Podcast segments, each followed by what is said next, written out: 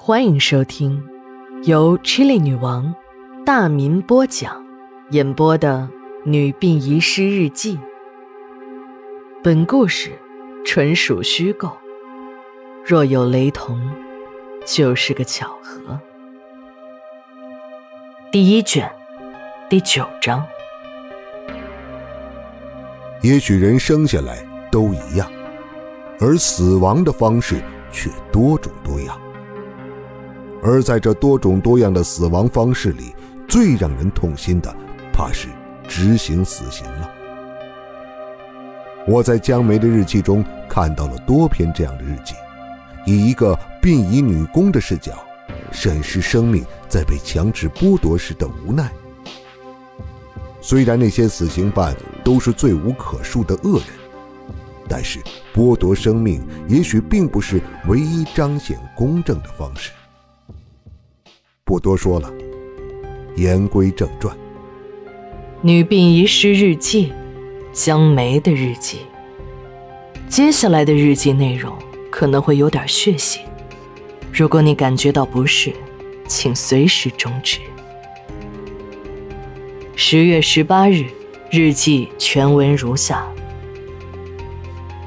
我早上刚到单位，我们单位的小广播秦姨就向我说。你听说没有？一会儿要枪毙犯人。我在殡仪馆上了一个多月的班我才知道，我们这儿不仅仅是殡仪馆，还是我们这个市的刑场所在地。所谓的刑场，就是我们锅炉房的后院啊，就是我前面说过那个最便宜的烧煤的火化炉。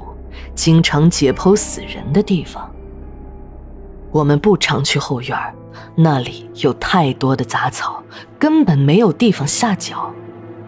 处决犯人就在解剖死人的杂物间。想想，我昨天还在杂物间里打扫卫生呢。不相信有冤魂存在的我，还是有点 hold 不住了。连续几天走夜路，都能感觉到周围有无数的影子在跟着我。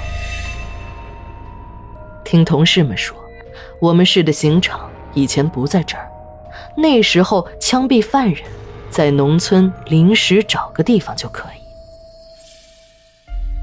现在老百姓都聪明了，怕招上晦气，再加上地皮也金贵。这个到哪儿都没有人欢迎的刑场，最终花落殡仪馆。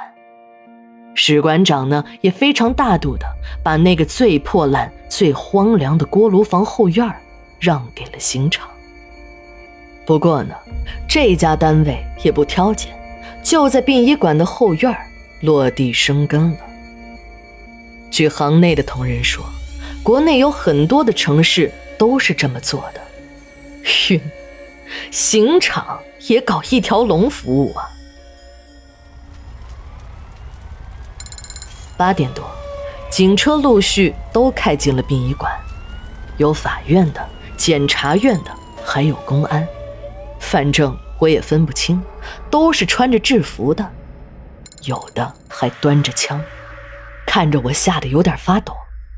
刘姐神秘地告诉我，那些个端着枪的。只是吓唬人，枪里没有子弹，真正的行刑手才有子弹，不过也不多，都是两颗，一颗是行刑时用，另一颗是怕犯人不死补枪用的。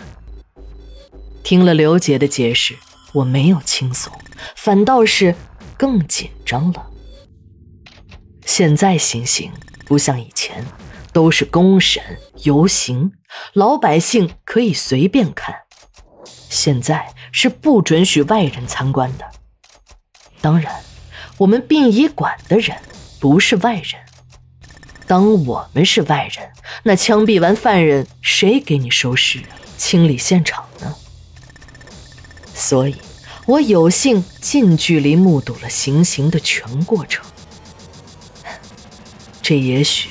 也能叫近水楼台吧。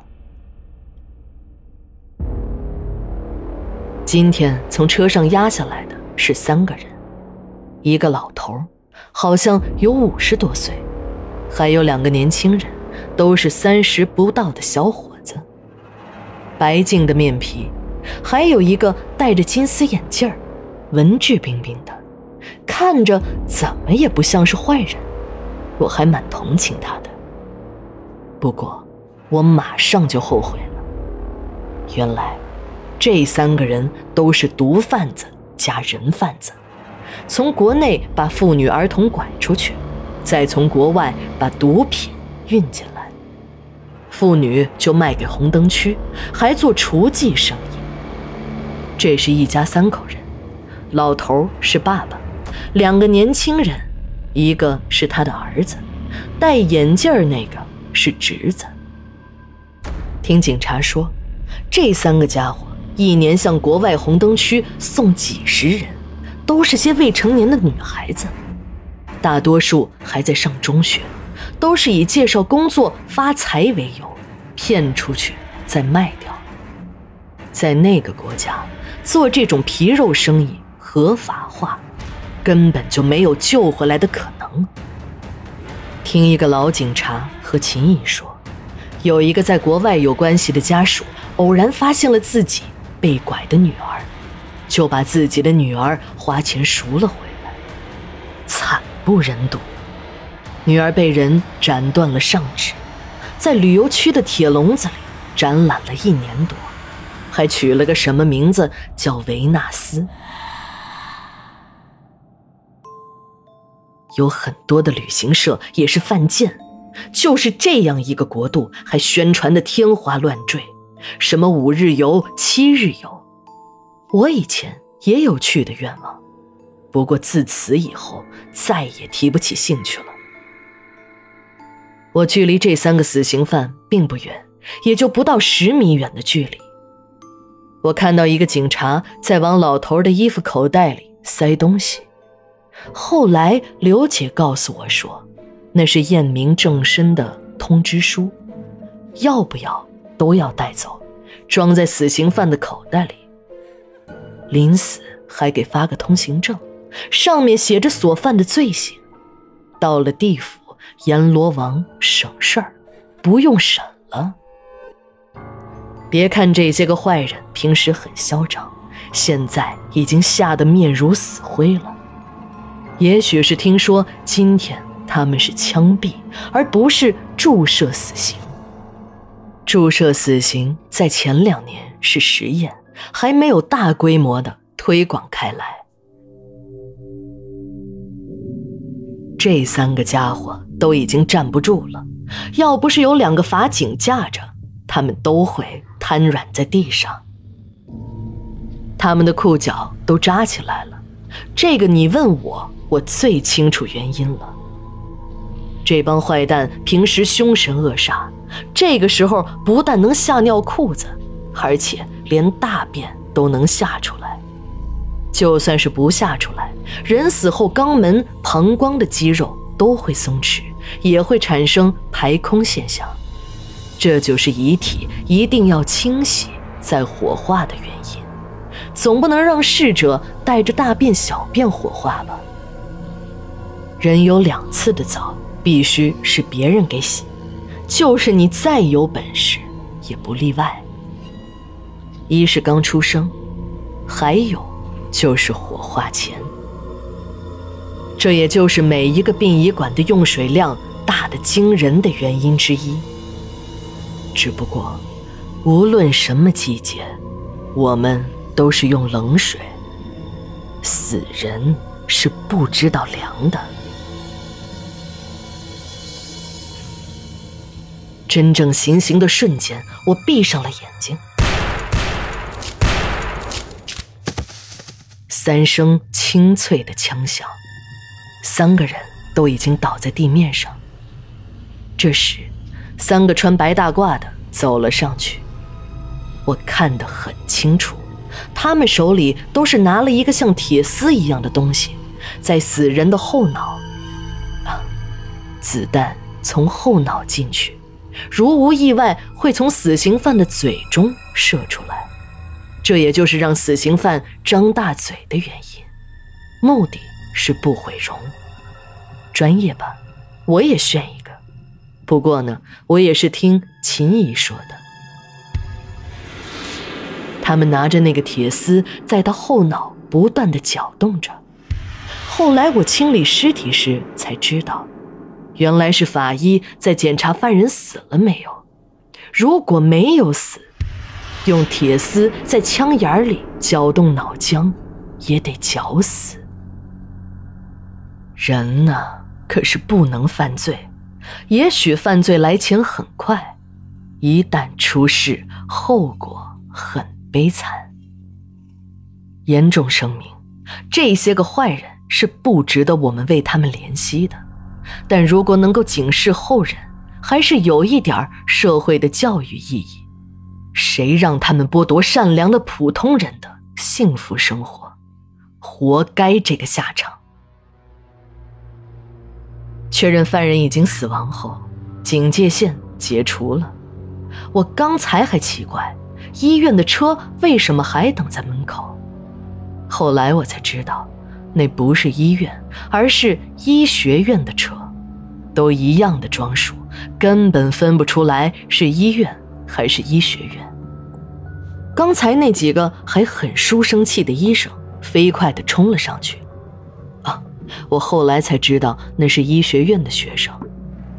晕，居然还有一个是跟我差不多大的女生。他们飞快地冲了上去，就像饿了半个月的狼见到了久违的肉。他们抬着三具尸体就进了等在锅炉房门口的面包车，还没等警察走完呢。就已经一溜烟儿的出了殡仪馆的大门，在法院的工作人员和史馆长办理交接手续时，我们这才发现，医学院多拉了一具尸体。那个老头根本没有捐器官和遗体，也就是说，那两个年轻人医学院可以拉走，这个老头是要移交给殡仪馆的。遗体器官捐献现在都是有严格规定的，是在生前就已经和红十字会签署好了文件。如果出了错，就是很严重的问题。就是犯人的器官也是不允许随便动的。这让我想起很多论坛上乱说的什么器官捐献、偷摘器官，那都是胡扯。如果真的有，是要出大乱子的。现在每一个人的饭碗都不容易，谁会为了这点事儿而把工作丢了呢？史馆长马上让张哥、我还有刘姐开车去追。等我们赶到医学院的实验楼，发现只有一具遗体扔在楼门口的水泥地面上，另两具已经送进了实验室。听说是摘除器官，要不他们跑得比兔子还快。两个小时内不摘除，器官就会失去活性，没有价值了。门口老头的遗体就裸露着，我清楚的看见后脑的枪眼中还在往外鼓鼓的流着红白相间的液体，那是血液和脑浆的混合物。医学院就是不一样，这要是在别处，这么一个死人在地上躺着，总会有人注意的。但是不时有人进出实验楼，并没有人惊奇，就连那些年轻的妹子都出奇的淡定，边走边谈笑着，好像这个尸体并不存在。我们正要把老头的尸体抬回运尸车时，从楼里出来一个教授模样的中年男人，向我们陪着笑脸，直说对不起。哎呀，这年头啊，没有几个人。愿意捐献遗体了。我们医学院的教学经常没有尸体供学生们解剖。以前死刑犯只要没人收尸，我们就运回来。现在死刑犯的尸体只要不捐，我们就得不到了，只能靠抢了。我们也很为难，有规定的，我们也不能违反。教授很理解我们。看着教授那注视着尸体恋恋不舍的表情，我们真的是很无奈。那两个年轻人的尸体也仅仅是捐器官。两个小时后，我们拉着三具尸体回到了殡仪馆。我看了一眼遗体移交的清单，从医学院返回的清单上，我只看到了模糊的器官摘除，下面细则一栏里只有肾、角膜等的字样。后来我听家属说，好像是只捐献了肾和角膜。而在清理遗体时，我发现多了一个刀口。其实，不用说也能明白这是怎么一档子事儿。唉，就让这些坏人为自己多赎点罪吧。我以前经常看网上的帖子，里面有很多讨论如何枪毙犯人的。现在我才知道，什么叫隔行如隔山。你写作水平再高，编造出来的故事也永远不及现实那么生动。这也就是写作一定要以生活为背景的原因吧。想起那些无聊吓人的帖子，我今天才知道什么叫无病呻吟。你自己无病呻吟也就算了，还误导别人，那就不对了。不多说了。如果你感觉上面的场面血腥吓到了你，那你就给我两个板砖出出气吧。不过轻点打坏了我，还怎么给你念小说呀？十月十九日，日记，明天继续连载。